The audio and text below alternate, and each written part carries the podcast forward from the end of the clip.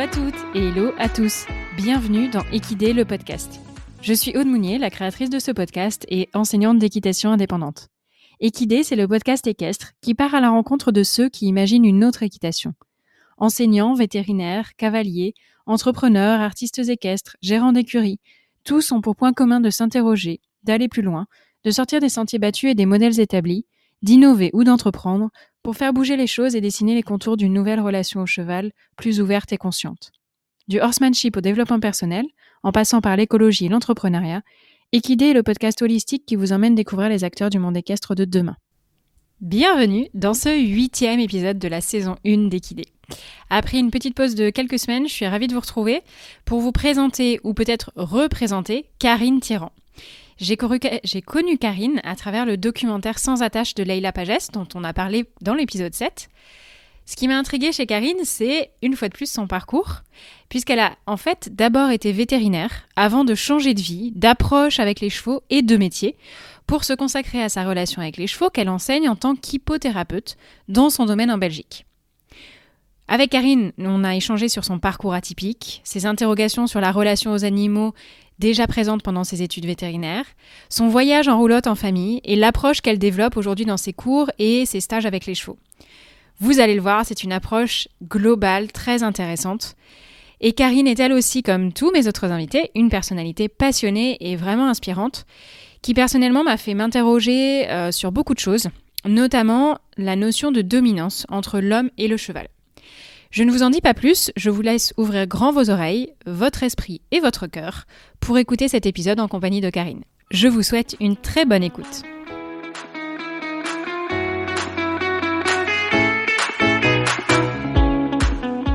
Bonjour Karine et merci d'avoir accepté mon invitation. Mais avec grand plaisir. je suis contente d'être là. Bah, je suis contente de vous accueillir euh, sur le podcast Equidé. Euh, J'accueille toujours mes invités en, leur demandant un petit peu ce qui les a amenés euh, à se rapprocher des chevaux. Alors, euh, vous, comment et pourquoi vous vous êtes rapproché des chevaux à l'époque? Peut-être que vous étiez enfant ou peut-être adolescente? C'est enfant, en fait toute petite, on habitait une maison dans un petit village euh, dans lequel il y avait un manège. Et mon jardin était entouré de murs et d'un ruisseau. Et en fait, j'entendais, mais j'étais vraiment petite, je devais avoir 2-3 ans, j'entendais le bruit des sabots des chevaux quand le, propriétaire du manège emmenait ses chevaux dans les prairies. Et donc, c'est la, première chose, c'est le son, le son des sabots des chevaux sur le, le macadam. Et puis, euh, un jour, j'ai été assez grande que pour euh, sortir de mon jardin sans autorisation. et j'ai été rejoindre ce bruit que j'entendais. Et en fait, le, le monsieur me connaissait puisqu'on habitait un petit village. il m'a pris par la main et il m'a emmené conduire les chevaux en prairie, et puis il m'a ramené chez moi. Et c'est comme ça que l'histoire a un peu commencé. Euh, et de fil en aiguille, ben, je devais avoir 5-6 euh, ans quand j'ai, alors été officiellement dans ce petit manège euh, de campagne et, où j'ai découvert les chevaux. Alors c'est un endroit en fait un, un peu enfin une histoire un peu particulière pour moi parce que ben, elle était effectivement euh, très forte puisque c'est un, élan euh, un élan. Et en même temps le, le lieu euh, enfin je me suis rendu compte avec le temps que le lieu dans lequel euh, équestre dans lequel j'ai évolué à ce moment-là euh, avait vraiment des contradictions incroyables. Donc euh, dans le sens où euh, ce monsieur avait beaucoup de prairies, donc les chevaux avaient finalement une vie assez chouette pour eux parce que ils étaient très souvent en prairie et ramenés dans les box au moment des leçons ou des promenades, et puis directement reconduits dans les prairies. Et même en hiver, je sais qu'il conduisait les chevaux en, prairie. Donc ça, c'est un concept que dans lequel j'ai baigné très très vite mm. et, très tôt. Et par contre, euh, bon voilà, c'était une équitation euh, classique euh, western, mais plutôt classique. Enfin, de balade. Le, le, le, on faisait vraiment de, de la balade.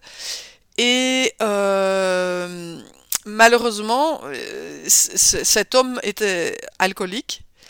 Et quand il était euh, alcoolique, euh, enfin quand il buvait plutôt, parce que c'était pas son état permanent évidemment, il, il était très très brutal avec les chevaux. Hmm. Et, euh, et j'ai vu des scènes, enfants, d'ailleurs rien que d'en parler, j'ai des frissons partout. Évidemment, j'avais pas d'autres références, donc euh, j'étais un peu euh, dans cette espèce de double double vision de, de, de, la relation avec l'animal. Et c'est vraiment beaucoup, beaucoup plus tard que, que, que j'ai pris conscience de, de ce décalage-là. Bon, par ailleurs, il n'était pas brutal euh, dans les cours, etc. Hein, donc c'était vraiment très ponctuel. Et, euh, et je, je n'avais pas d'autres adultes euh, référents au niveau familial, au niveau des chevaux, quoi. Donc je, je, c'était le milieu équestre dans lequel je baignais. Donc j'ai eu beaucoup de chance aussi parce qu'à l'époque, euh, euh, les, les, réglementations euh, au niveau de, de, la circulation des cavaliers en extérieur, etc., euh, ça n'existait pas. Et donc très très tôt, je devais avoir une dizaine d'années, même pas 12 ans, ça je suis sûre, euh, je guidais des promenades avec euh, des groupes d'adultes derrière moi et, ah oui. et, et j'étais responsable. De... Donc euh, voilà, c'était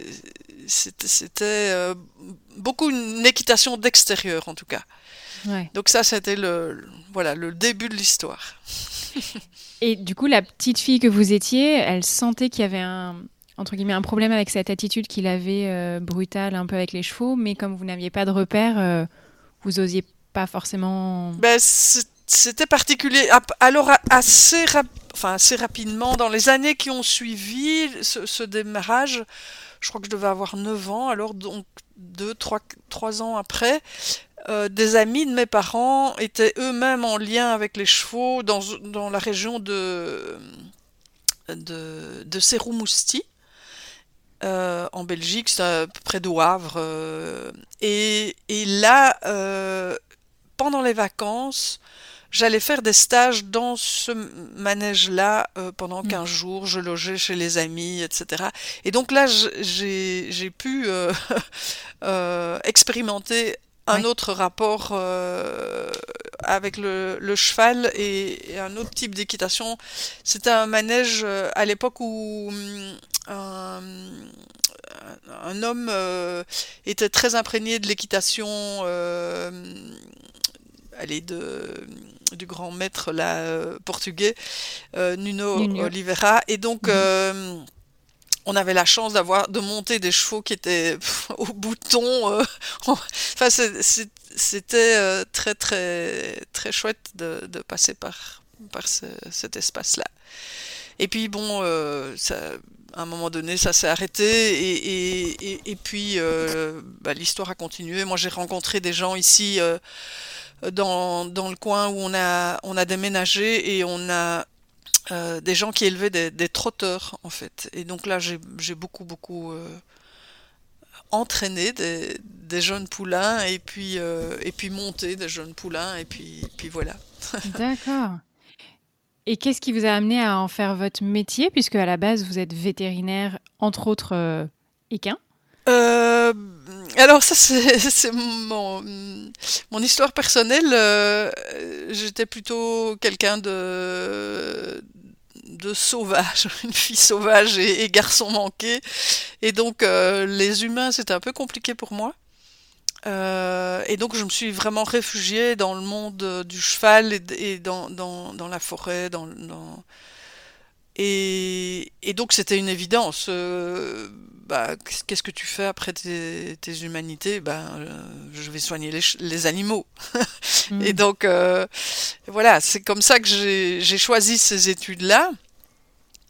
Maintenant, euh, j'ai déchanté assez rapidement entre ce désir d'être auprès des animaux, de les, les, comprendre, de les soigner, et cette réalité de, des études qui, euh, en même temps, étaient intéressantes en partie, mais aussi cette forme de distance que qu'on nous oblige à prendre très rapidement et qui pour moi ont été vraiment des, oui, des traumatismes en fait. Euh, une des choses les plus fortes, c'est euh, donc euh, dans les trois premières années, on était dans, dans une université, je crois que ça a un peu changé maintenant, mais où pour apprendre l'anatomie, etc., on, on disséquait les animaux. Alors il y avait des animaux morts, bon ben voilà, ils étaient morts, mais aussi, on accueillait des, des poneys et des vieux chevaux, pas toujours si vieux ni, ni si cassés que ça. Et euh, on, a, on, avait des équipes, hein, on était des équipes euh, de plusieurs étudiants, et on devait, pour chaque semaine, euthanasier euh, un, un, un, poney et dans des circonstances un peu particulières parce qu'il fallait lui injecter euh, des, des, produits spéciaux dans les pour hmm. que dans les veines soient bleues, que dans les artères soient. Ah oui, d'accord. Et donc il y a, y a, tout, on se levait très tôt, on devait très tôt se lever euh, et il y avait tout ce, tout, tout ce côté, euh, enfin que moi je j'ai vraiment du mal avec ça. Ouais. Euh, parce qu'effectivement ils étaient pas si, ils étaient pas malades, ils étaient pas pas condamné. Euh, voilà. Oui, puis c'est le paradoxe, j'imagine, de vouloir euh, faire ce métier parce qu'on a envie de les aider, de les sauver, et puis de exactement, exactement. mettre à mort. Donc ça, c'est un peu la rencontre avec une aussi une forme de violence finalement qui était euh, voilà. Ce qui vous a attiré, en fait, vous, c'était vraiment la, proximité avec l'animal, la relation déjà à l'époque, en fait.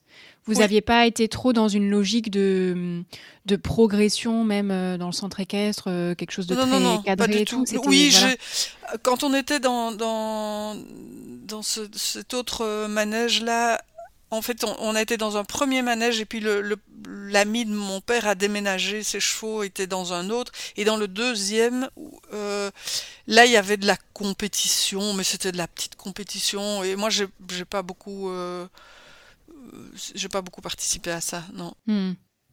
Donc le métier de vétérinaire, c'était euh, pour vous en rapprocher encore et les accompagner. oui, oui, c'était vraiment, euh, oui, oui, c'était pour euh, être en lien avec les animaux. Et mon rêve, c'était après de faire l'océanologie pour hmm. être en contact avec les dauphins. Ah oui. L'océanographie, pardon logie, graphie, bref, pour être euh, en contact avec les dauphins, que je n'avais pas rencontré à l'époque, c'était juste dans, dans, dans, les, livres, dans les, le feuilleton TV que tout le monde a sans doute vu à l'époque, euh, Flipper le dauphin. Et, euh, voilà, et, j'ai appris bien, bien après tout, tout, là aussi la contradiction entre ce dauphin qui était euh, apprivoisé, domestiqué et, tout ce qu'il a subi. Et, le, le, dresseur euh, de ce dauphin dans les feuilletons euh, a, viré complètement son, mm. son regard et, sa, façon d'agir au niveau des dauphins. Et après, il a travaillé à réhabiliter ces dauphins domestiqués dans le milieu sauvage. Et c'est. Enfin voilà, c'est. Enfin ça, j'ai su beaucoup, mm. beaucoup plus tard, évidemment, mais voilà.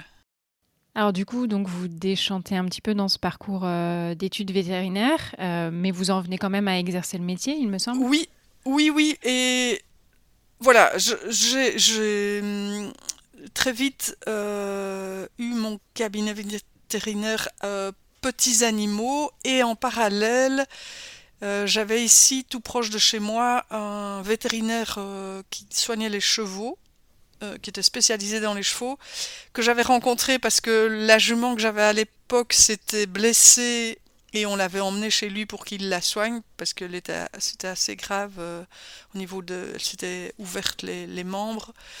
Et, euh, et c'était la, dernière année de, mon année vétérinaire. Et donc euh, j'avais sympathisé avec lui. Et donc je l'ai accompagné dans ses tournées pendant très longtemps tout en ayant ouvert mon, mon, propre cabinet. Et puis à un moment donné il m'envoyait aussi faire des visites pour lui. Et puis et puis voilà euh, donc j'ai pratiqué une petite dizaine d'années oui, c'est ça.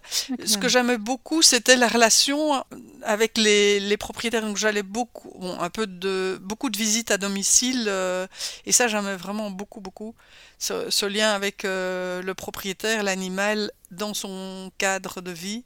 Hmm. Et c'était des petits animaux et des des chevaux et un peu des moutons, parce qu'à l'époque on est devenu en même temps que mon métier de vétérinaire, on est devenu agriculteur. Euh, on a eu l'occasion de reprendre une ferme de, de 40 hectares, tout, tout, proche de l'endroit où on habitait, et donc on a déménagé, on a habité cette ferme.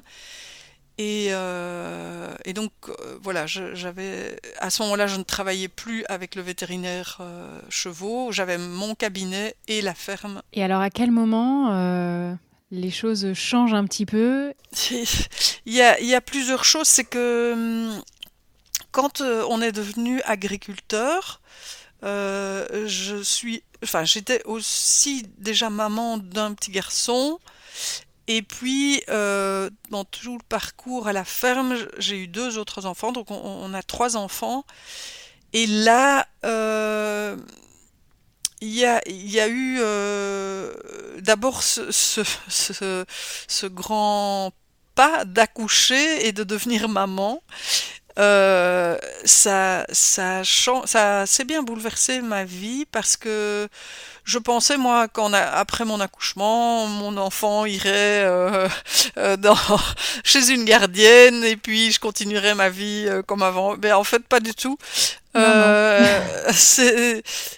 Voilà, j'ai ce lien fort avec la vie. En fait m'a fait prendre une certaine distance par rapport à mon, métier. Et puis, et puis on a, c'est à ce moment-là, donc euh, un, quelques an, un an après, qu'on est devenu agriculteur. Et là aussi, le fait de, au départ, on n'avait pas de, on avait des moutons mais pas de vaches. Et puis très vite, on a eu des vaches. Enfin, je passe tous les détails, mais euh, ce lien à, l'animal euh, de rente hein, euh, a aussi évolué parce que bon voilà on était agriculteur on avait des moutons on devait vendre les agneaux donc il y avait tout ce cycle avec l'animal pour le manger. Et là aussi il y, y, avait il y a une, une profonde comment euh, respect de, de l'animal et des interrogations par rapport à, au fait d'élever et puis de tuer et, de, et, surtout de tuer dans mais dans quelles circonstances. Donc au début les moutons en fait on pouvait les abattre à la ferme. Et donc ça bon c'est pour moi ça bon c'était pas facile mais mais j'étais là euh, le on faisait ça avec le, le boucher mais au moins ça avait du sens parce que je, je voyais, je, ça, je, il y avait une continuité entre l'agneau que je voyais sortir et qui partait, et il partait dans des conditions que je trouvais euh, relativement respectueuses. Mmh. Par contre, à un moment, les bovins, on, oui, on a eu des bovins après, et, et, là, en fait, on ne pouvait, oui, on pouvait abattre deux, deux bovins chez nous, et puis tout le reste, il devait partir. Ouais. Euh, et, et, là, enfin, il y a des choses qui, l'abattoir, tout ça, enfin, c'est devenu très compliqué dans ma tête et dans mon cœur et dans mes tripes. Et donc, euh, euh, pour 36 000 euh, raisons, on, on, a quitté euh, la ferme euh, qui, et, et, je n'ai pas eu du tout envie de, de, de continuer ce, ce, ce, lien à l'animal, euh, même si encore je respecte les, les, les, agriculteurs qui le font mm. et qui essayent de le faire en allant jusqu'au bout de la, de la démarche mais c'est pas toujours évident. Euh, on rencontre pas toujours que des gens comme ça.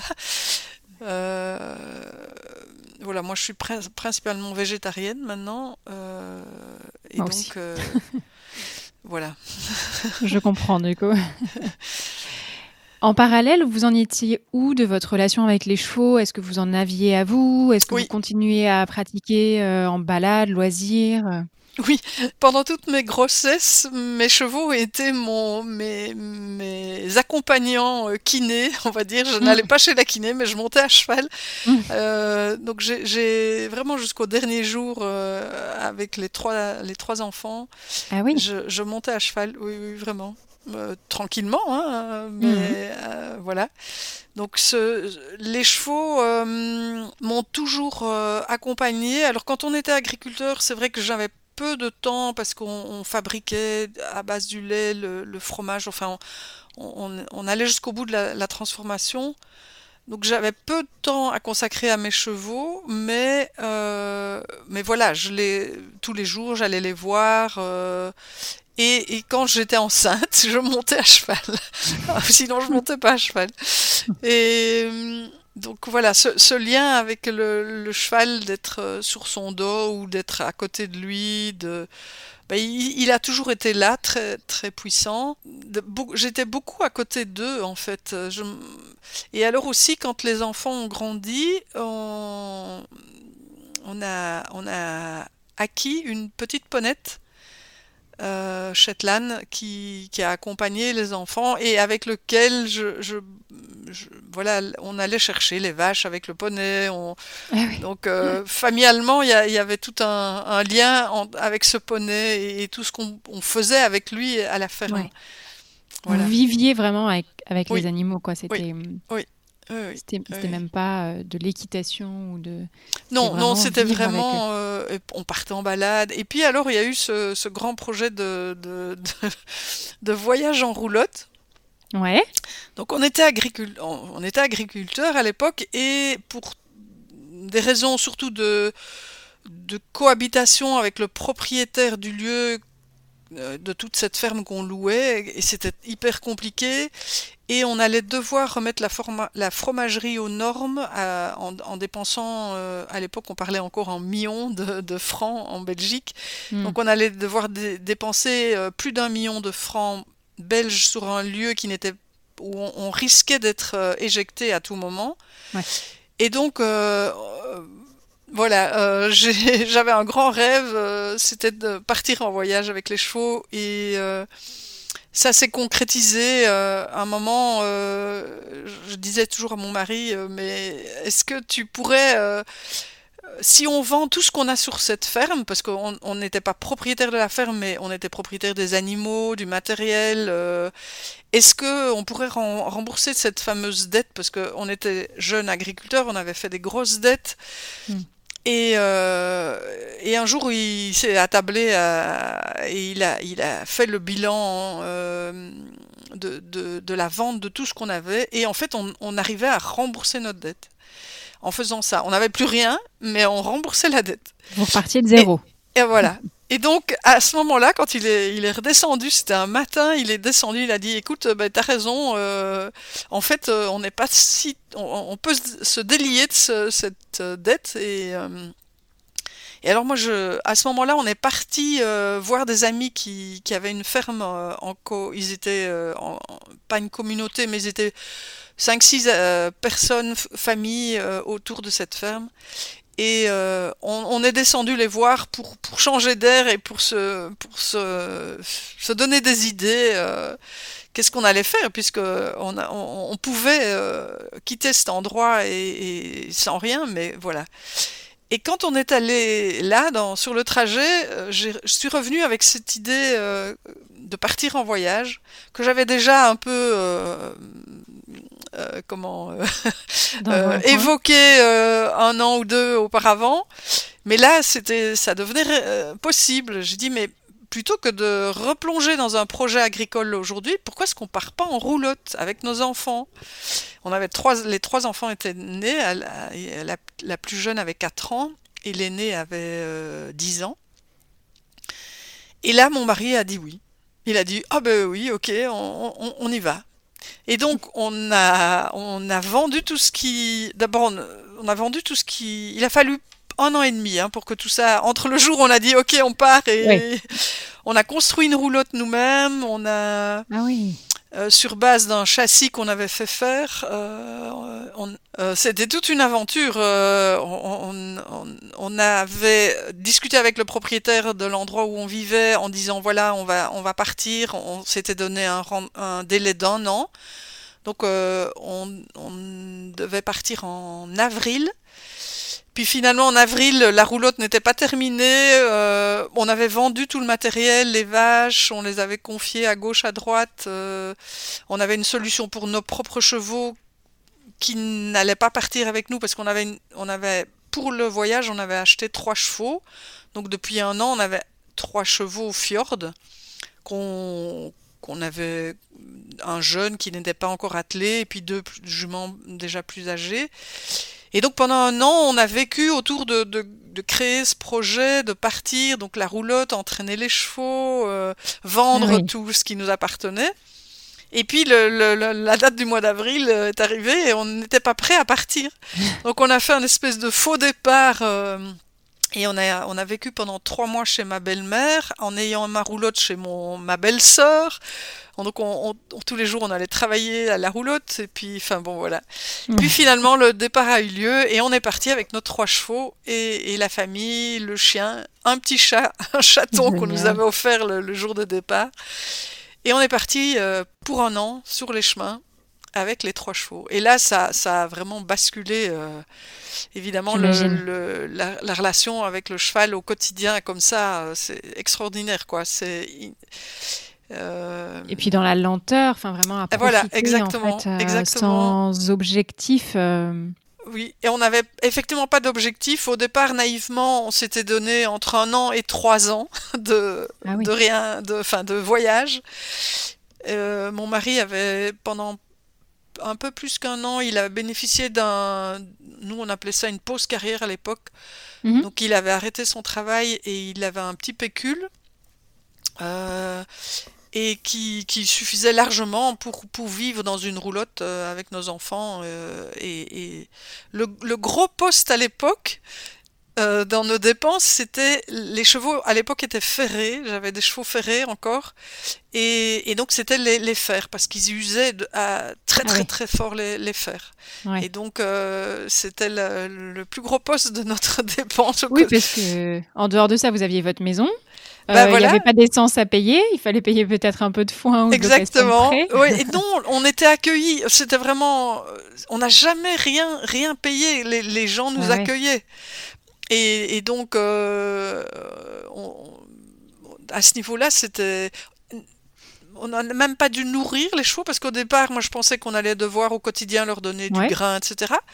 Mais en fait, les petits fjords euh, étaient super euh, autonomes au niveau alimentaire. Euh, Il n'y avait vraiment pas besoin de, de les nourrir en dehors de l'herbe qui- qu'ils avaient tous les soirs ou, ou parfois on, on restait un jour ou deux chez les personnes, euh, parfois un peu plus, et ça suffisait largement. Donc, euh, ce poste-là, euh, non. Et vous, vous prévoyez quand même un petit peu où est-ce que vous on alliez avait- ou c'était vraiment... la- l'année qui a précédé le, le départ, euh, évidemment, tous les gens qu'on connaissait nous avaient dit ah mais vous devriez passer là et là il Ouais. faudrait que vous alliez là et là vous irez là. En fait, on, on- on pensait descendre jusqu'à Saint-Jacques, on, on pensait faire le, le chemin de Saint-Jacques et puis après on, on- comme on s'était donné trois ans, on avait dit ben on longera la Méditerranée et on ira jusqu'en Italie, on prendra un bac et on reviendra par les, les pays de l'Est. Ça c'était le projet de départ. Ok, beau projet. Après, ah oui, très gros. Après, la réalité était un peu différente. Euh, quand on est donc on a quitté finalement entre le mois d'avril et le mois de où on a quitté en septembre finalement euh, la Belgique. Donc euh, ben, l'hiver, l'automne était déjà quand même bien là. Les journées ont raccourci très vite et on s'est retrouvé en Corrèze euh, au mois de novembre. Et il a fait très très froid. Et on a eu un une panne. Donc la, la roulotte euh, la- à l'avant, il y avait un. Allez, comment s'appelle ce, c'est- c'est- l'endroit Oh zut. Euh, le, le plateau avant qui tourne. euh, Oui, euh, je vois. c'est c'est- c'est cassé. Et donc on a dû faire une réparation et on a trouvé un chouette artisan qui, qui construisait euh, des machines à vendre, des machines euh, automatiques pour vendre des boissons chaudes, etc. Il avait un atelier pour fabriquer ces machines et, et en fait on, on nous l'avait référé, c'était l'agriculteur chez qui on avait logé et chez qui euh, on s'était rendu compte que, que, que la roulotte était cassée, qui nous avait référé ce jeune euh, artisan et qui était passionné de chevaux aussi et qui a bien voulu euh, euh, nous faire la réparation. Et donc on, on, on est resté un, pff, 15 jours, 3 semaines euh, tout près de chez lui. Et donc il a réparé euh, la pièce qui, heureusement, on pouvait quand même encore vivre dans la roulotte. Oui. Mais il a fait très froid. Et donc on, on- on a des, des- des épisodes là euh, où il faisait super froid. Le, le gaz gelait dans la roulotte. Ah oui. mais donc voilà. Et les chevaux, on avait trouvé, le, le gars là, il connaissait des voisins et on avait 10 hectares pour les chevaux qui ont attendu là et un peu de foin. euh, donc, euh, enfin voilà, le, le voyage a été plein de plein d'épisodes euh, rocambolesques. Ouais. Et les chevaux, un jour, s'étaient échappés de la, de la prairie dans laquelle euh, on les avait mis. L'agriculteur m'avait dit Oui, pas de problème, euh, il y a du courant sur le fil. C'était un petit fil à hauteur de vache, donc euh, à peine un mètre. Et puis euh, on dormait paisiblement, euh, et puis à 6 heures du matin, on ils étaient ferrés, on entend clonk, clonk, clonk, clonk sur le macadam. on se réveille en sursaut, on se dit les chevaux, mais entre-temps les chevaux, ils avaient déjà fait je sais pas combien de... On les voyait déjà plus. euh, et donc c'était toute une épopée. On était en euh, près de la nationale 80, ça je me souviens. Et euh, c'est une grosse nationale et, et les chevaux allaient vers cette nationale. Oh là là. Oui, et gros stress. Et on, on, on ne les voyait pas, mais alors on, Ouais. on a. Enfin, il y a hum, un, un grand. Un gros transporteur de chevaux vivait là-bas. euh, il, faisait du transport inter- interna- international. Et quand les gens du coin ont vu des chevaux en liberté, ils ont cru que c'était les siens. Donc il, il, il- il- il rayonnait, il, il rayonnait avec son camion dans la zone où on était, où on cherchait nos chevaux. Et donc on est, on est, euh, il y en a un de nous deux qui est parti avec ce, ce gars-là, et puis l'autre était en vélo. Enfin bon, toute une histoire. Et heureusement, avant d'arriver à la nationale 80, il y a une ligne de chemin de fer. Et juste avant, contre la ligne de chemin de fer, il y a un vieux chemin qui partait sur la droite. Et les chevaux ont calé net devant les billes de chemin de fer, enfin les, les rails de chemin de fer, et ils ont tourné à droite. Et là, on les a retrouvés dans les bois. Enfin bon, bref, je passe tous les détails. Et le gars en question nous a ramené les chevaux en camion gratuitement. Euh, Enfin voilà, c'est. Il y a eu un tas d'é- d'épisodes comme ça rocambolesques euh, et, et- et qui sont toujours bien terminés.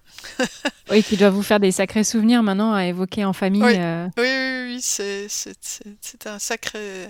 Et alors les chevaux, euh, incroyables parce qu'ils étaient toujours. euh, même quand on les lâchait, on avait parfois des grandes prairies de 20 hectares avec des bosquets, des ci, des là. Le matin, ils étaient à la clôture en train de nous attendre. On ne les nourrissait pas, il n'y avait pas de grains, donc c'était vraiment ah ouais. le, le plaisir de d'être ensemble, et- de, et de voyager quoi. Les, les chevaux, ils adorent ça, voyager, c'est Ouais. le cheval, c'est son, son truc quoi, d'être euh, de bouger quoi.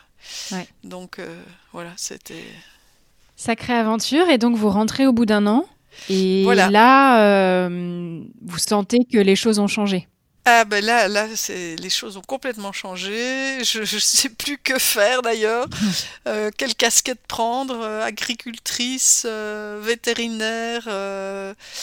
et, et en fait, j'étais un peu en déprime, ou je sais pas comment on appelle ça à l'époque, mais.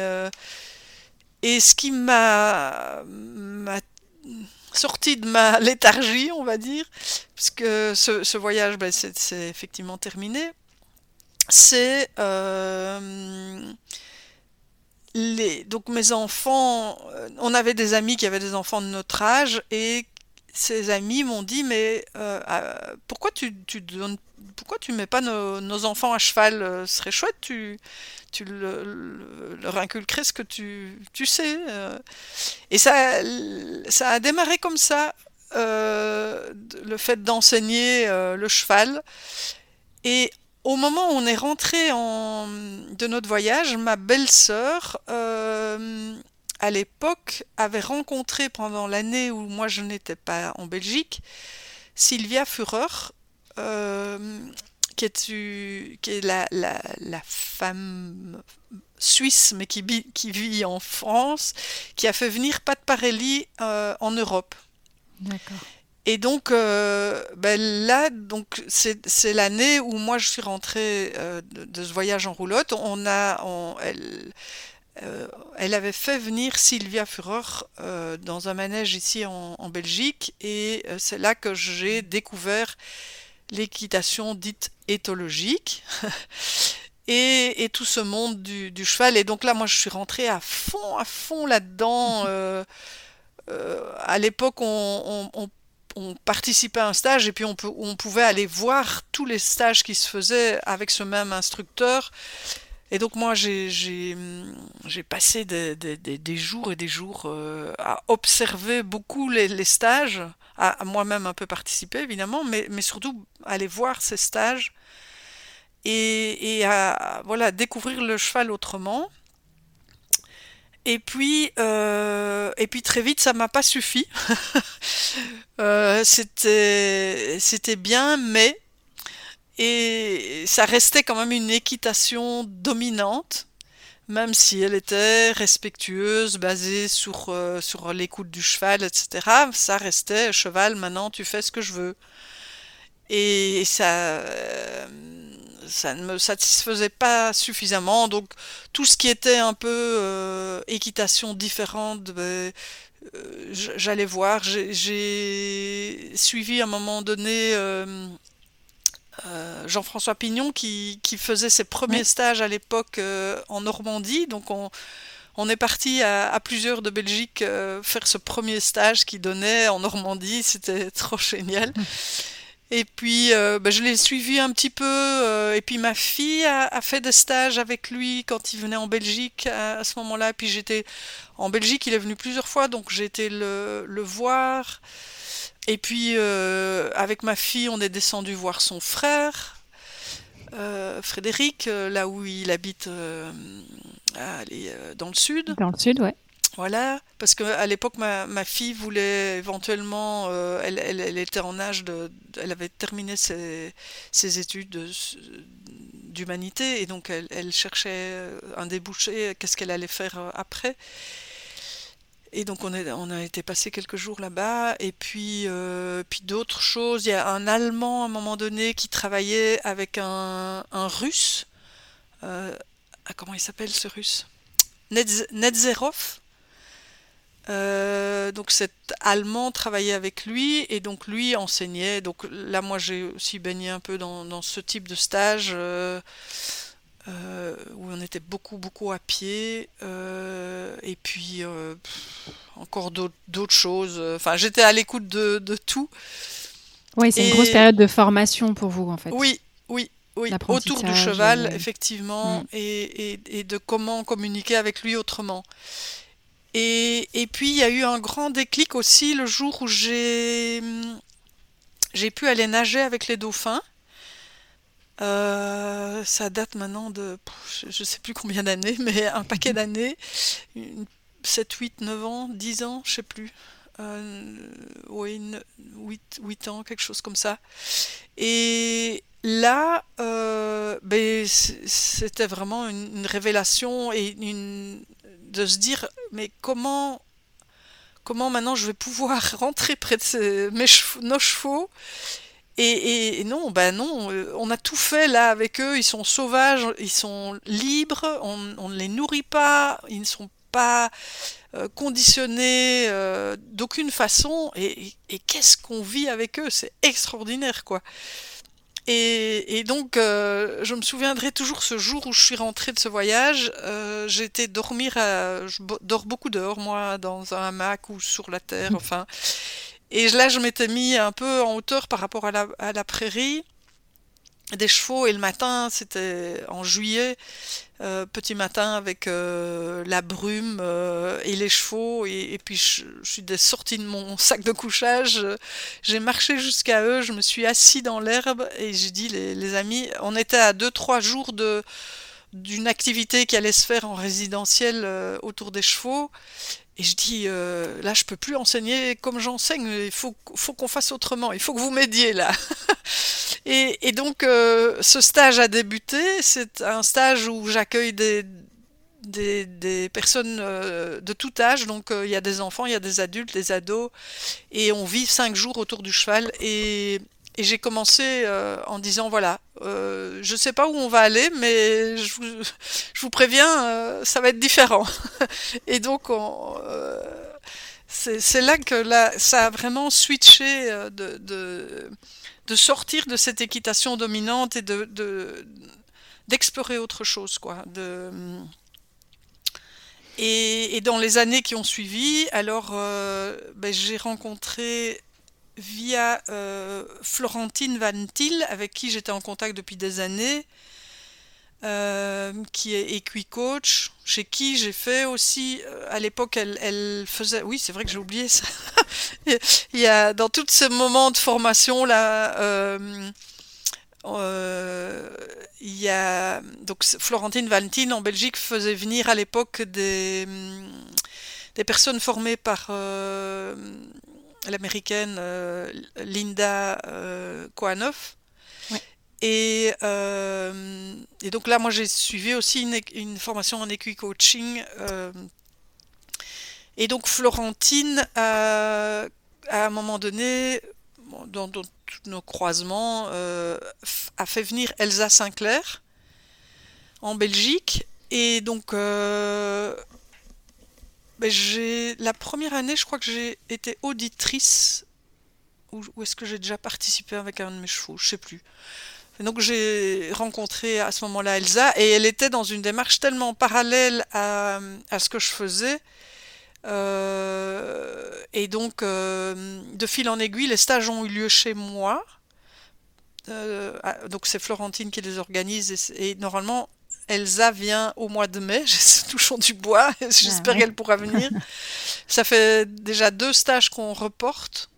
Mm. Euh, et, donc, ben voilà, là c'est vraiment le, même genre de démarche et euh, c'est bah, c'est du bonheur d'enseigner ça aux, gens qui viennent ici. Et donc, je suis dans cet élan d'écrire un livre. Euh, ça fait des années que je le dis, mais je crois que cette fois-ci, ça va ah. vraiment. Euh, pour vraiment expliquer, voilà, euh, sortir de, de, de, cette équitation dominante qui est intéressante et qui est super. Il faut pas l'oublier, il faut, mais, mais plus on rentre dans autre chose, moins on a besoin d'aller en dominance, on n'a plus besoin, on a juste besoin d'être euh, là et en assertif ou et, le cheval le fait. et surtout, on laisse la place au cheval de s'exprimer et de, et, de découvrir euh, tout, tout ce qu'on, tout ce qui peut nous, nous offrir euh, et, sa personnalité, et sa curiosité, et, c'est incroyable, quoi.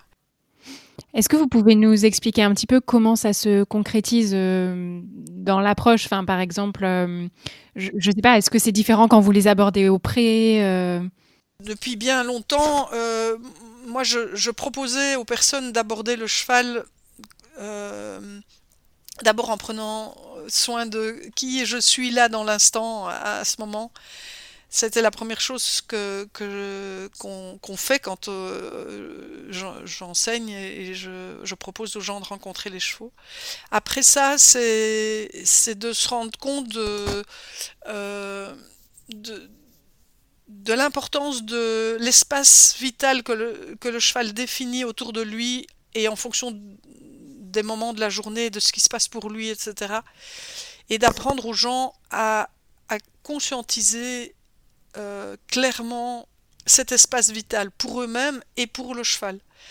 Et donc c'est rencontrer le cheval quand on va dans la prairie, c'est prendre le temps de, de, voir comment les chevaux nous accueillent, est-ce qu'ils relèvent la tête, est-ce que et donc de s'arrêter et de pas rentrer dans leur espace comme ça. Moi je dis pour les enfants, je dis euh, si je rentrais dans votre chambre et j'ouvre la porte comme ça brusquement, vous aimeriez ça? Et alors, euh, bah, ils comprennent tout de suite. Et donc, euh, je dis chaque fois que vous voyez un petit signe, l'oreille qui bouge, euh, le cheval qui, qui, vous regarde, ou le cheval simplement qui relève la tête, vous vous arrêtez, vous attendez. Et, là, voilà, ça, ça, commence comme ça. Les, les, les, les séances à la maison, c'est vraiment écouter le cheval, le regarder, l'observer. Et hum, comprendre que, que le cheval il, recherche en permanence une forme de d'équilibre, d'harmonie. De, il, il, euh, si, le, si, le, cheval est stressé, il cherche très vite à, à, sortir de son stress. Mm. Et mm. donc, euh, comment, comment notre présence euh, ne crée pas de situation de, de stress et de figement? Ça, c'est un apprentissage pour nous de, se rendre compte de ça. Si je reste tout le temps au même endroit, près du cheval, ben, ça peut créer des états de figement. Et, enfin voilà, c'est. C'est. C'est vaste et en même temps, il y a moyen, par une trame assez simple, d'amener les personnes à, à prendre conscience de ça et du coup à s'ajuster, à faire des demandes au bon moment est-ce que si je veux être un bon leader, un bon leader chez le cheval, c'est ça, c'est avoir une bonne idée au bon moment. Est-ce que ce que je vais demander, si mon cheval est hyper stressé parce que ses copains partent en balade et que lui est dans la piste, ben, si j'attends quelques minutes que je regarde avec euh, mon cheval euh, dans la même direction parce que les copains partent, et puis que je fais ma demande, ben, j'aurai du succès. Si, je, si au moment il est inquiet et parce que les autres partent et que je fais ma demande, ben, je vais louper le coche. C'est toutes des choses comme ça d'ouvrir. De, euh, euh, la, conscience des personnes euh, à, ça et, à observer et, et mieux comprendre encore euh, pour finalement se rendre compte que dans cette équitation éthologique où il y a des phases, phase 1, phase 2, phase 3, et pour, pour mettre de l'inconfort, mais il n'y a pas, pas toujours besoin. Parfois, on, doit mettre de l'inconfort parce qu'il y a une urgence, parce que si, parce que là, je sais pas quoi. Hmm. Mais, mais plus on a exploré euh, la relation autrement, plus on se rend compte qu'il n'y a pas besoin. Il n'y a pas besoin. C'est ce que vous définissez du coup comme la guidance plutôt que la, la dominance? Oui. Alors moi, je, je, parle de guidance. Alors, j'aime pas trop ce mot. on, on, on, cherche un autre mot, mais guidance passive, guidance assertive et guidance dominante. Euh, et, les trois, et on jongle avec les trois. Donc euh, l'avantage de la guidance passive, c'est qu'on fait jamais d'erreur. Et quand on va dans la guidance dominante, alors là, c'est vraiment important d'avoir un bon instructeur qui nous indique un bon feeling, un bon timing, un bon... Euh, et, et, pour beaucoup de personnes, euh, euh, en tout cas les personnes qui viennent ici, elles sont en recherche souvent d'un autre euh, mode de, relation avec le cheval, donc c'est facile de, de, partir de la guidance passive et hmm. puis d'aller dans la guidance dominante. Alors les gens qui, qui, viennent et qui ont déjà un bagage, ben en fait, comme ils viennent avec cette démarche de faire autrement, ben, c'est pas trop compliqué euh, de, de s'ouvrir à ça. Euh, et puis les personnes à qui ça convient pas, ben, elles s'en vont. Ou elles ne viennent pas. C'est aussi clair. Et les, chevaux aussi, donc euh, au, fil des années, on, a mis nos chevaux pieds nus. Donc ça a fait partie aussi de, de, toute cette démarche de faire autrement. Le, le, hmm. fait de mettre les chevaux pieds nus. Euh, et alors aussi, il y a tout, tout ce...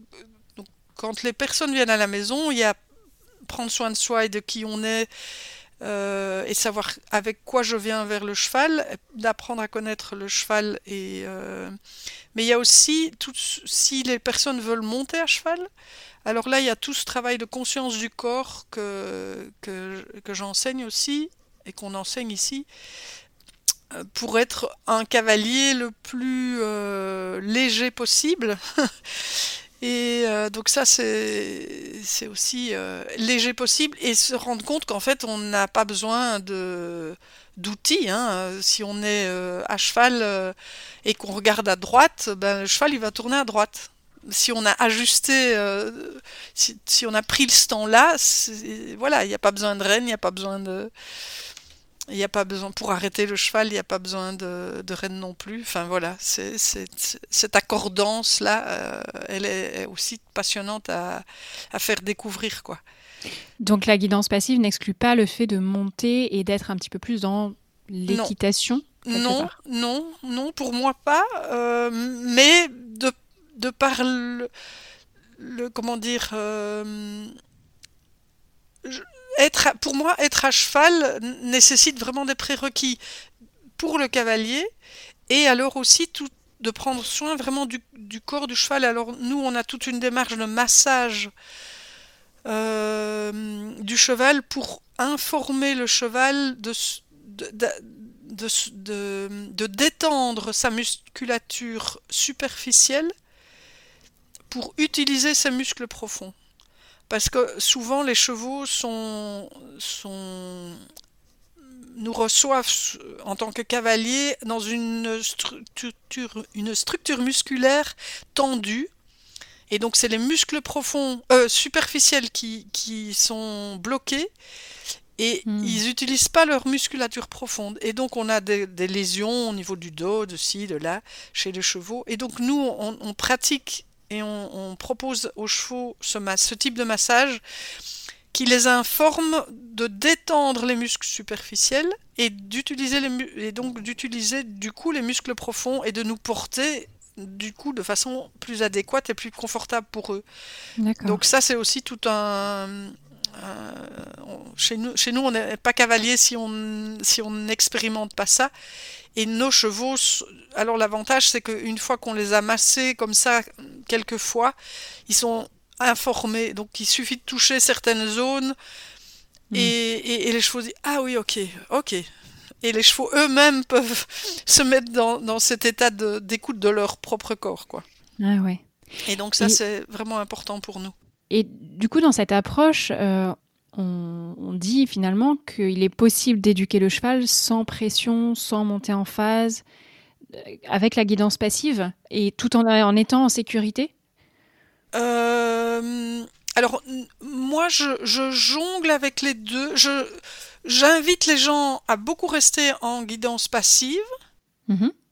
mais, enfin, et quand ils ont envie vraiment de faire quelque chose avec le cheval, parce que le passif, c'est euh, l'un fait quelque chose et l'autre suit, et puis il y en a l'autre, celui qui suivait fait quelque chose et l'autre suit. Donc voilà.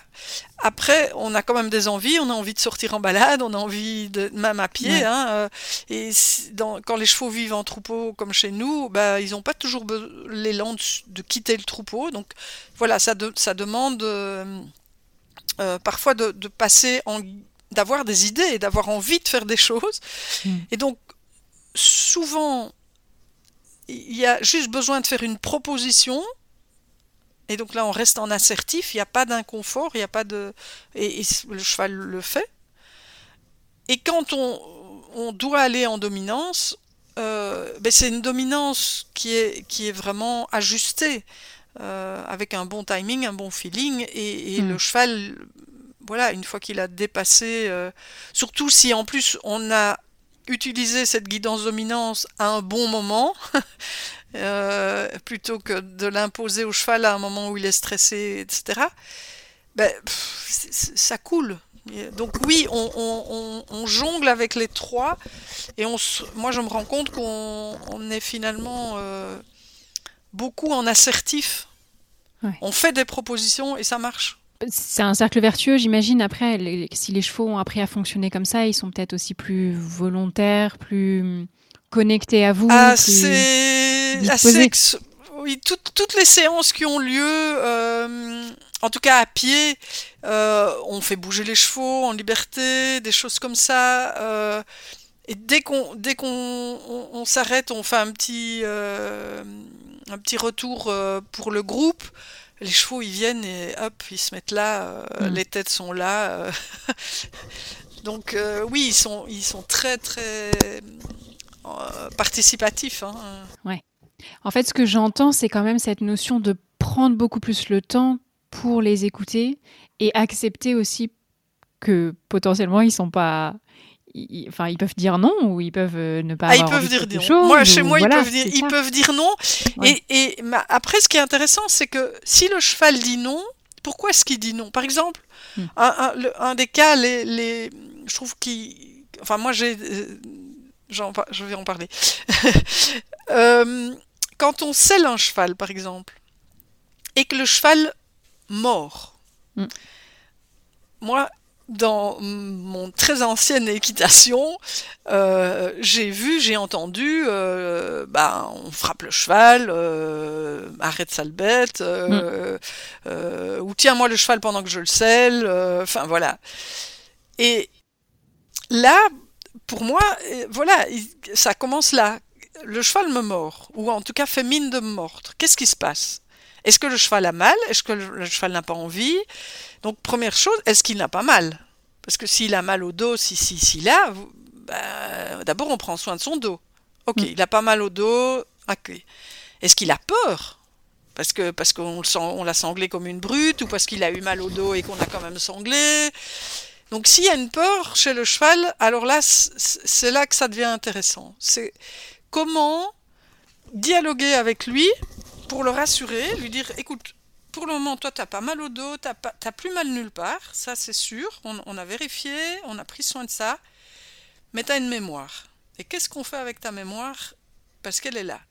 Et donc je vais prendre soin de ça. Et donc, je, laisse le cheval me dire, par son, retourner, essayer de mordre, euh, ok, je dis, ok, et je caresse, je dis, ok, on va faire doucement, et, on avance comme ça, et on écoute le cheval, et on arrive à sangler le cheval.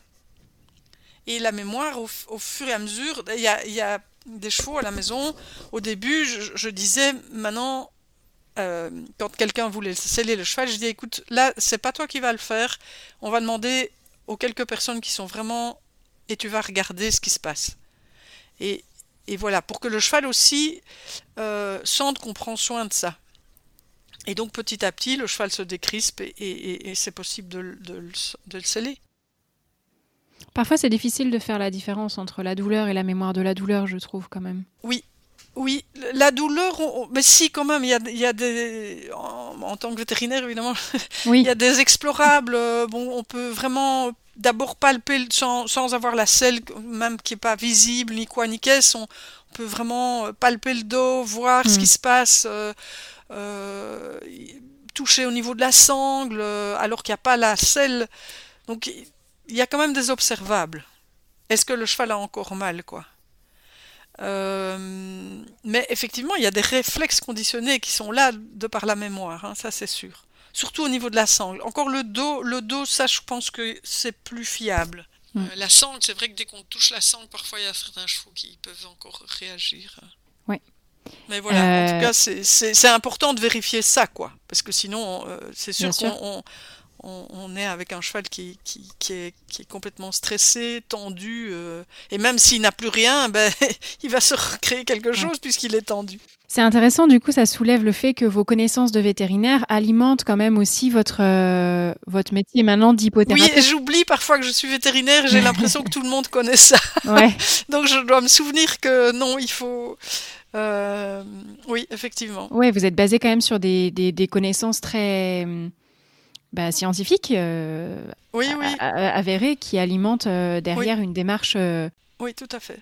Euh, ça me fait penser à ce que, à ce que vous dites sur la, hum, le fait que le cheval dans la nature, il n'a pas besoin de nous. Mhm. Euh, et, et- et du coup, nous, on recherche la relation avec lui, mais est-ce que lui, naturellement, la rechercherait avec nous? Et comment aujourd'hui trouver cet équilibre entre nous, on a envie d'être avec eux, mais en respectant cette nature euh, Alors, j'ai plein d'histoires à raconter là-dessus. Entre autres, euh, une dame qui venait à la maison. euh, Il y a un cheval qui était en pension chez nous, qui lui a été confié parce que la propriétaire était partie en voyage. Et donc, euh, cette dame, euh, pour des raisons de santé et de poids, ne montait pas à cheval, mais s'occupait beaucoup de ce cheval et venait, elle habitait Bruxelles, elle faisait 70 km pour venir jusque chez nous, et elle, euh, s'occupait du cheval. Et c'était un cheval avec un, un tempérament bien, bien speedé et pas mal de caractère.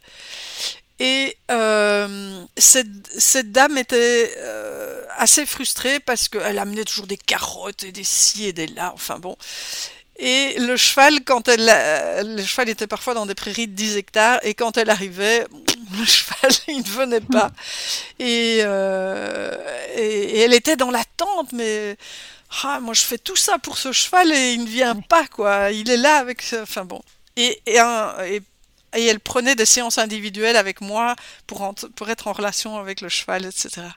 Et un jour, euh, voilà, je, lui dis, écoute, voilà, ce que je te propose, c'est que tu vas arriver, tu vas prendre un petit tabouret pour ton confort, tu vas pas prendre de l'école, et tu vas t'asseoir au milieu de la prairie, et tu vas attendre. Ça, c'était la fin de la, la séance qu'on avait eue ensemble. Elle repart chez elle, et puis, euh, le rendez-vous suivant que nous on avait, c'était 15 jours ou 3 semaines après. Et puis, elle, euh, il a lieu ce rendez-vous, et elle me dit, écoute, quand je suis rentrée chez moi, j'ai failli te téléphoner en disant que c'était terminé, je m'occupais plus de ce cheval, j'en avais marre. Euh, et puis j'ai quand même eu l'élan de prendre ce tabouret et de t'écouter. Mais elle a failli hein, ne pas mm. faire. Mm. Et elle a pris ce tabouret, elle est allée s'asseoir au milieu des 10 hectares, c'était une très longue prairie de 600 mètres, et, et le cheval est venu. Et le cheval est venu.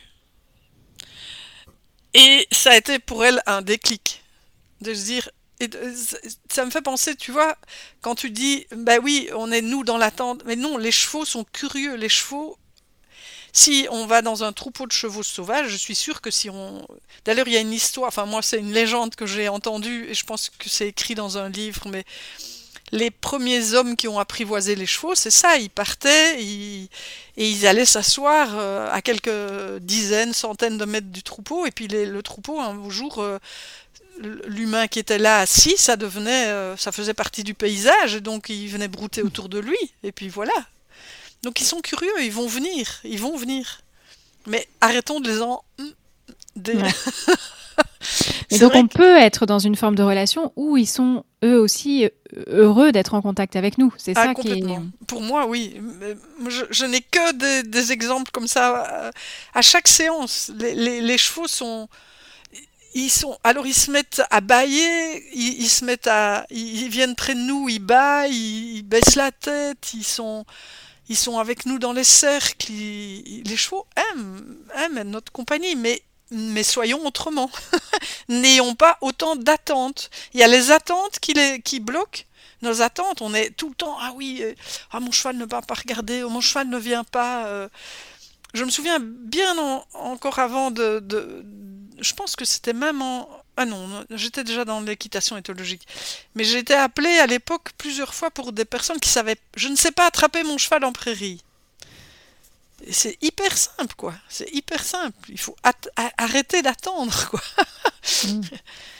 C'est vraiment euh, autre, autre, être autrement avec le cheval, quoi. accepter, euh, peut-être, oui, ça prend du temps. on a l'impression qu'on prend que ça va prendre du temps et en fait, on gagne du temps. On gagne du temps. Ce temps qu'on passe, parce qu'on va découvrir qui est son cheval. Euh, découvrir qui il est, est-ce que c'est un cheval, euh, son tempérament, sa, façon d'être avec les autres, euh, ça, ça va nous éclairer aussi. Est-ce que c'est un suiveur? Est-ce que c'est un qui, qui guide? Est-ce que est-ce qu'il est suivi ou est-ce qu'il est quelle forme de dominance il exerce sur les autres. Parce que c'est pas parce qu'un cheval a une attitude dominante qu'il est dominant, mm. qu'il est le dominant. C'est les attitudes dominantes sont hyper révélatrices. Le cheval qui va juste baisser les oreilles et tout le monde s'écarte, ça c'est ça c'est un dominant. Mais celui qui va charger et, mordre, dans la hiérarchie, il est pas très loin. Donc c'est voilà, c'est Enfin, on peut en parler des heures. ouais. En tout cas, c'est une approche qui, euh, qui, euh, qui implique de renoncer à un certain nombre de choses et qui, du coup, est pas encore forcément entendable euh, par le milieu équestre, je pense, parce que, parce que voilà, on, il faudrait, il faudrait renoncer à, beaucoup de, convictions qu'on a, de façons de faire, de, oui, de préjugés aussi. Oui, oui, tout à fait. Oui, tout à fait. Oui, oui, c'est clair. Oui, c'est c'est vraiment oser, oser changer notre regard euh, et, changer de point de vue. Mais je crois que de toute façon, euh, même dans le monde euh, aujourd'hui, il faut changer de point de vue. Donc, mm. bah, donc le cheval nous apprend peut-être un peu ça. Bah, la relation au cheval, de toute façon, je trouve, fait beaucoup écho à, aux relations humaines et euh, à beaucoup d'autres choses. Oui. Ah, mais le, nombre d'enseignants euh, qui viennent chez moi, euh, donc d'enseignants aux, humains, mhm. que ce soit des instituteurs, des, des profs d'UNIF, des, enfin, quand ils viennent et qui découvrent cette façon d'être avec les chevaux, c'est le nombre de retours. Les éducateurs aussi, les éducateurs les disent mais c'est incroyable quoi. Si euh, ce, que j'apprends ici avec les chevaux et puis avec les enfants, mais c'est d'une évidence euh, et ça les aide réellement dans leur dans leur euh, milieu quoi professionnel. Donc euh, oui, moi je me réjouis que ça puisse euh, avoir des gouttes d'eau euh, et que ça qu'au travers de la relation avec le cheval, on puisse aussi envisager les relations avec les humains autrement. D'où l'essor de l'équi-coaching et de toutes ces pratiques un petit peu alternatives aussi. Oui. Il y a un autre aspect quand même dans votre pratique, c'est que vous êtes formé aux pratiques chamaniques. Je ne sais pas si c'est exactement comme ça qu'on dit. Est-ce que vous pouvez nous en parler un petit peu plus? Alors, euh, là, là c'est un, chemin, euh, euh, comment dire? Le, lien à la nature a toujours été pour moi très, très soutenant, très ressourçant, très... Et donc, euh, de par mes, rencontres, euh, euh, c'est au travers de, de la découverte de ma voix chantée que, que j'ai j'ai cheminé avec le chamanisme. Donc, en, quelques mots, j'ai participé, je devais avoir une trentaine d'années, à un stage de développement personnel où le formateur euh, demandait. Donc, il avait un tambour. Donc, c'était pas du tout un, stage de chamanisme, c'était un, stage de développement personnel. Il est psychothérapeute. Euh, et il prenait un, tambour et il demandait de danser et chanter. Euh, spontanément, euh, voilà, dans, et on était un groupe d'une dizaine, quinzaine de personnes. Et là, euh, je me suis mis à chanter et je me suis dit, waouh, c'est quoi là? T'es qui toi? Et donc, euh, j'ai, de, à partir de ce moment-là, j'ai cherché à, à, chanter. Bon, je chantais bien un peu comme ça, mais dans mon enfance, le chemin, enfin, euh, j'avais euh, reçu une information arrête de chanter, tu chantes faux. Donc moi, je m'étais arrêté de chanter. Mm. Et donc, euh, voilà, dans, dans, ce parcours de découverte de, de ma voix, j'ai rencontré plusieurs personnes, dont une qui était aussi en lien avec le chamanisme et donc c'est là que j'ai commencé euh, à chanter à découvrir ma voix, à explorer ma voix de façon spontanée et pas du tout guidée. Et par ailleurs, j'ai commencé à participer à des chorales, etc. et donc, c'est vraiment, ça a été le fil conducteur. Et donc j'ai fait un tas de stages euh, autour du chamanisme. Et euh, aujourd'hui, je dirais que ce qui est vraiment important pour moi, euh, c'est comment dire, le chamanisme en fait, au, à un moment donné, dans ce que j'ai commencé à transmettre autour de ça, je me suis interrogée, mais comment, qu'est-ce qu'on, qu'est-ce qu'on va utiliser comme mot? Et donc, bon, bah, l'évidence, c'était chamanisme, puisque c'était le mot le plus accordé. Euh, mais je me suis rendu compte combien ce, ce mot était coloré. Euh, alors, soit on, vous dit, on, vous dit chaman et, du coup euh, vous êtes un, presque un dieu. et, euh, ou alors c'est ou au secours, ça c'est vraiment euh, dangereux, c'est des pratiques et voilà. Donc on est et, donc aujourd'hui, j'en suis à, me détacher de du mot, du, nom, pour, pour pouvoir être encore plus comment dire décolorer de ces deux opposés et d'offrir quelque chose qui est... Alors moi je parle de reconnexion à la nature, de connexion à la nature. Euh, et ça, ça, ça, ça permet d'ouvrir à plus de monde et d'être décoloré d'un... Voilà. C'est... C'est comme ça qu'aujourd'hui, je, je, je, je, pense que sur mon site, c'est encore noté chamanisme. Je ne sais pas trop quand. Voilà, ça va évoluer encore. Mais pour moi, c'est important de. Euh, j'ai beaucoup de respect pour les traditions anciennes je ne suis pas reliée à une tradition en particulier. Et, moi, ma tradition, elle est vraiment issue, euh, peut-être un jour j'écrirai aussi un livre là-dessus, mais elle est vraiment issue des enseignements que je reçois directement au travers de mes expériences avec la nature. Et finalement, c'est ça qui, qui moi, c'est ça qui est important pour moi. C'est qu'est-ce que, comment je peux vivre en, en lien avec la nature dans le respect et, en, tirant des enseignements de, ce que j'observe, je, vis, etc. Quoi. C'est hmm. ça, c'est ça qui est intéressant. Et, de, de pouvoir transmettre ça aux enfants.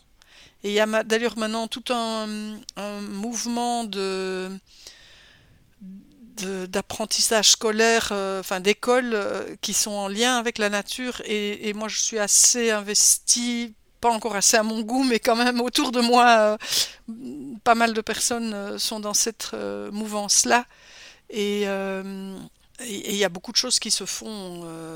donc c'est quelque chose qui me tient à cœur et je sais pas, peut-être qu'un jour le lieu ici aussi, il est déjà ouvert à, ce genre de choses sous forme de stage pour enfants, pour des écoles qui viennent parfois, et avec les chevaux, sans les chevaux. Donc voilà, je ne sais pas où ça va nous mener, mais euh, c'est quelque chose qui me tient à cœur aussi. Et j'ai moi-même des petites filles pour maintenant, deux petites filles. Et donc euh, je me réjouis de les voir, euh, ah de leur transmettre ça aussi. et, peut-être, voilà, je ne sais pas si ça prendra une forme autre que familiale, mais...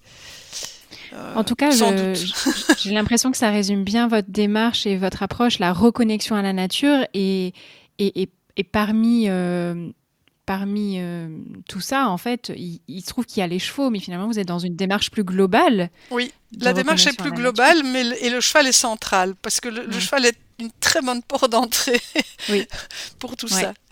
Et, et c'est un grand, moi je dis le, le, cheval il a il a il a été enfin il, il, est il est mon compagnon il est mon thérapeute il est mon je sais pas tout ce qu'on peut mettre mais euh, mon, mon oui, compagnon ami thérapeute euh, mm. c'est enseignant.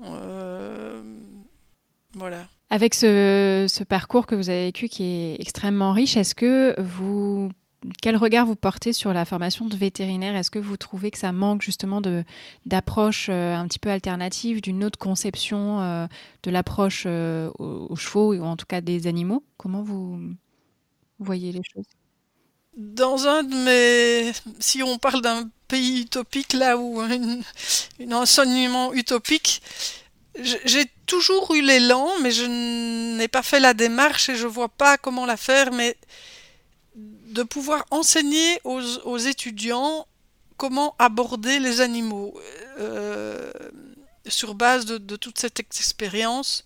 Mm. Moi, je me souviens trop bien de ces cliniques euh, où, on était des équipes de, de 5-6 jeunes doctorants. Donc, il y avait un dernier année, puis euh, on est sur trois années, quoi. Hein. Il y avait, on mm. était des petites cellules de, de, de 4-5 étudiants.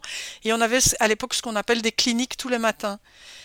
Et quand il y avait les cliniques équines, dans, dans, notre équipe, c'était une équipe qui était liée pour toute l'année. Donc, on, il y avait des, des jeunes euh, étudiants euh, qui connaissaient pas les chevaux et qui avaient peur des chevaux. Hmm. Et donc, euh, ou alors des, des brutes finies, quoi. et donc, j'aurais envie, il faudrait pas grand-chose, hein. des petits ateliers pratiques pour, euh, voilà, éveiller euh, les étudiants, ceux qui ont peur, euh, à les rassurer, et ceux qui ne connaissent pas ou ceux qui disent connaître, ben, leur ouvrir un peu les yeux, quoi, mm. pour aborder l'animal autrement. parce que je pense qu'il y, il y a beaucoup de vétérinaires qui ont cette capacité naturelle et heureusement, finalement, dans cette guidance passive, c'est que c'est que on a mis un mot. Moi, je dis toujours aux gens quand ils arrivent à la maison, en fait, on n'a rien inventé. Hein. Euh, les grands cavaliers, les, les, mm. les bons vétérinaires, euh, les, les, hommes de la nature, ils ont ça naturellement, cette guidance passive. Ils observent, ils regardent. Et, et juste que c'est maintenant on peut le nommer, donc on peut l'enseigner. Donc si on peut l'enseigner, c'est génial parce que ça va faire gagner euh, beaucoup de temps à, des étudiants qui, qui au départ n'ont pas ce feeling ce, ou cet appel. Euh, qui font ça parce que c'est vrai qu'il y a encore des étudiants qui font ça parce qu'on gagne euh, bien sa vie, quoi. Hmm. Je pense, malheureusement. Mais voilà.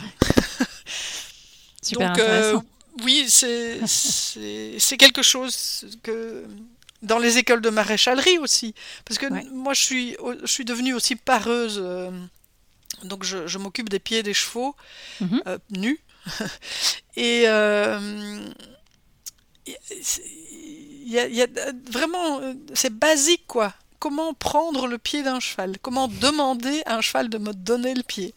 Et pas prendre le pied du cheval. Et comment, quand le cheval est... Parce que moi, j'observe euh, en tant que pareuse, les chevaux, ils sont ou vieux, ou fatigués, ou jeunes, ou ils ont mal quelque part, ou ci ou là. Donc ils demandent, ils demandent de rendre le pied. Donc moi, je rends le pied, et puis je prends un autre. Et on change.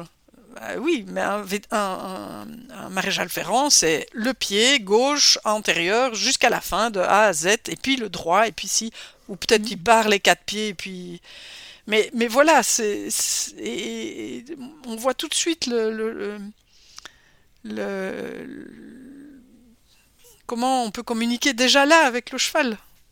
j'ai, eu des séances magnifiques avec des vieux chevaux euh, qui étaient parés euh, par un, maréchal ferrant. Et je suis arrivée là, c'était l'horreur. Hein. Il y en avait un, quand j'arrivais à au moins 3 mètres de lui, il avait les oreilles baissées, prêt à me foncer dessus.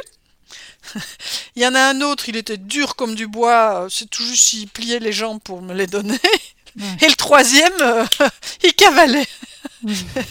et, voilà, au bout de X séances, euh, ces chevaux, euh, ils m'attendaient, quoi. C'était juste magnifique. Parce que j'ai pris le temps, j'ai dit, j'ai dit à la personne, ici, on, on, va faire autrement, quoi. On va prendre le temps, tu vas voir. et voilà. C'est ça qui, ça qui est passionnant, quoi. Pareil, quand on, soigne un cheval, quand un, cheval est blessé et qu'il faut absolument le doucher, intervenir ou quoi ou qu'est-ce, plutôt que tout de suite euh, anesthésier, etc., il y, y, a moyen de faire autrement, quoi. Je dis pas qu'il faut pas anesthésier à certains moments, hein, mais les, les, chevaux qu'on fait et qu'on doit faire anesthésier aussi. Parce que le cheval a peur, parce que si, parce que là, enfin... Oui, il y, y, a un chemin à faire là. Ouais, Peut-être un jour j'aurai le courage, je sais pas.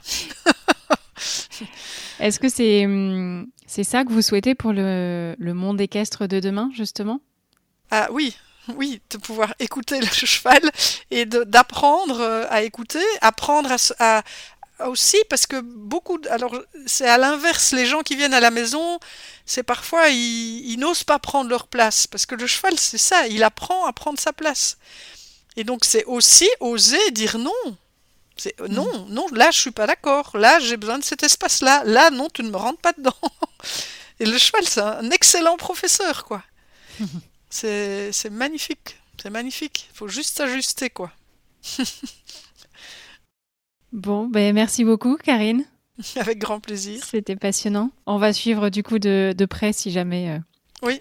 vous intervenez auprès des vétérinaires pour apporter un petit peu votre, oui.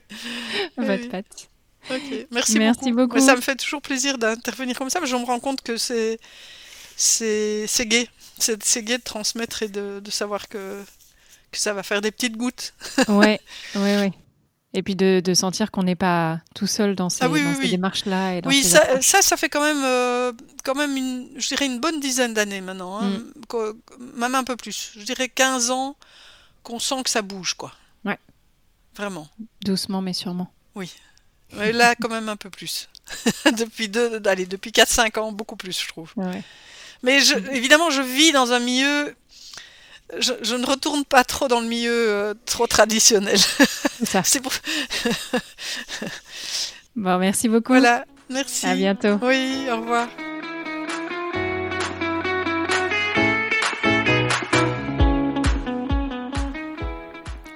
C'était Karine Tirant, vétérinaire, hypothérapeute, pareuse pieds nus, spécialiste en éthologie équine et communication intuitive, formée aux pratiques chamaniques et à la thérapie vocale. Du son des chevaux sur le bitume à son projet d'écriture de livre, euh, je trouve que Karine nous a livré avec beaucoup de simplicité son parcours de vie passionnant auprès des chevaux. Et j'ai déjà hâte de voir la suite, mais aussi, je vous le cache pas, de pouvoir aller en stage chez Karine dès que possible. J'espère que cet épisode vous a plu. Si c'est le cas, n'hésitez pas à le partager autour de vous et sur les réseaux sociaux. Alors vous vous dites peut-être que c'est pas grand-chose ou que ça sert pas à grand-chose, mais en fait, comme le dit Karine, chaque goutte d'eau compte et partager le podcast autour de vous, pour moi, c'est vraiment beaucoup. Je vous mets dans les notes de l'épisode toutes les infos si vous souhaitez en savoir plus sur Karine et ce qu'elle propose dans son domaine en Belgique. Je vous remercie pour votre fidélité et je vous dis à très vite pour un nouvel épisode. En attendant, prenez bien soin de vous et de vos animaux. À bientôt!